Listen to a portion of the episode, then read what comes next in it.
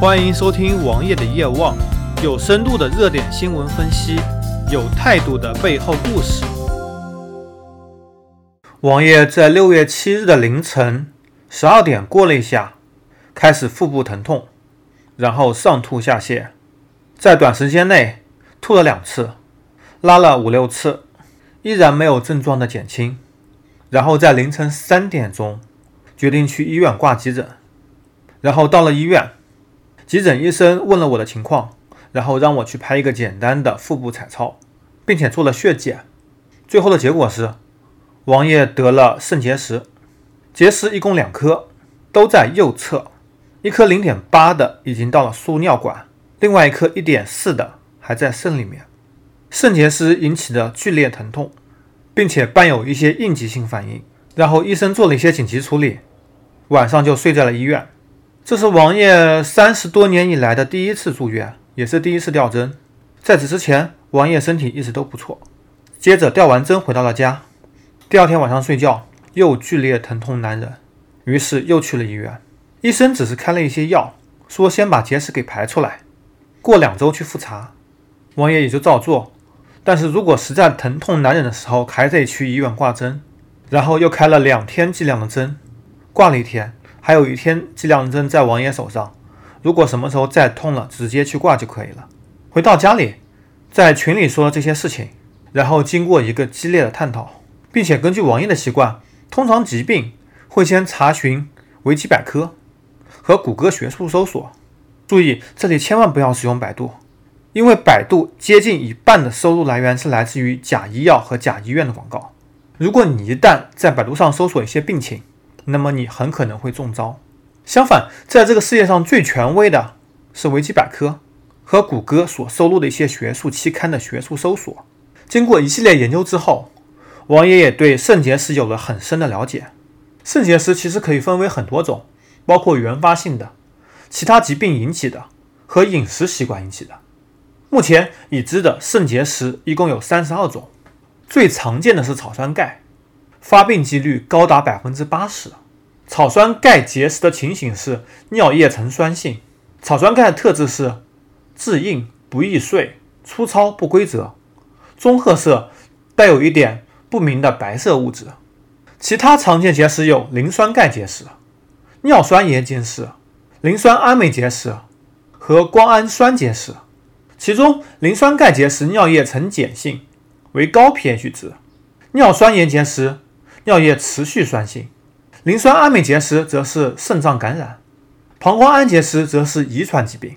这几种最常见。王爷简单做了个分析，因为王爷的尿酸有点偏高，那么也就排除了磷酸钙结石，所以结果只可能是草酸钙结石和尿酸盐结石。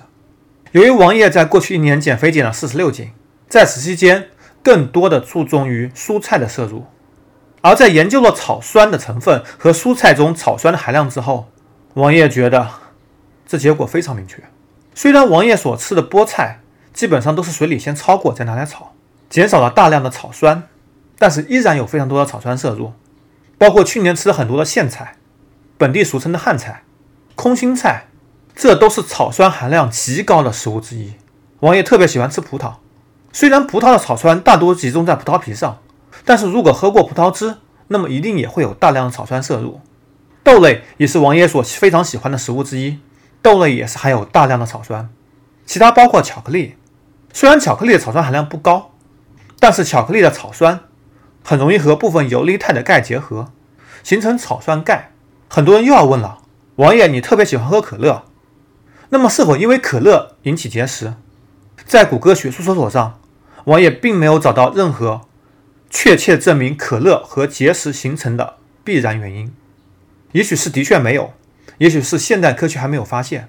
但是有一个很明确的是，如果是因为可乐形成结石，可乐里面有碳酸和磷酸，碳酸含量比较大量，而碳酸进入食道之后，进入胃之后，百分之九十九以上都会以二氧化碳形式挥发出来，而即使碳酸钙在胃液 pH 值约等于三的情况下，形成结石的可能性。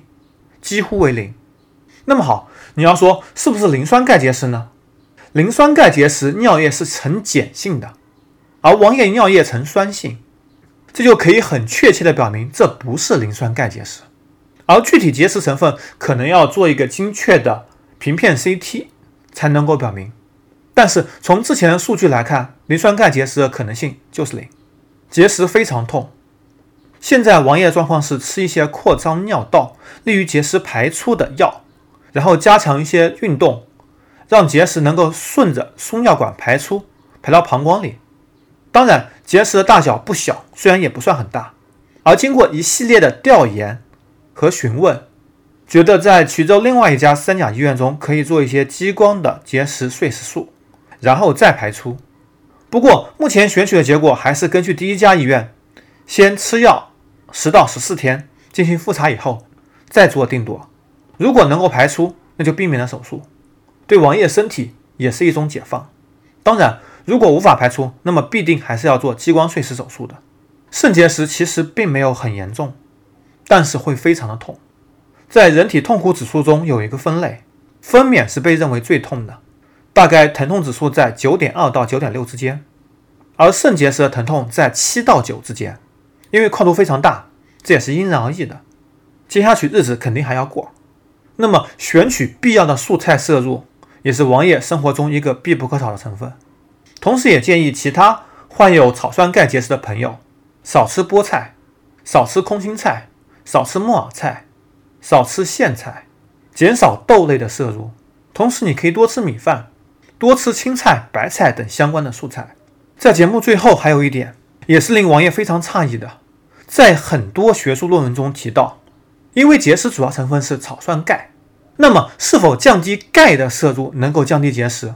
但是很多论文中的研究结论恰恰相反，反而要加大钙的摄入，这才能更好的避免草酸钙结石。搜索同名微信公众号，关注我。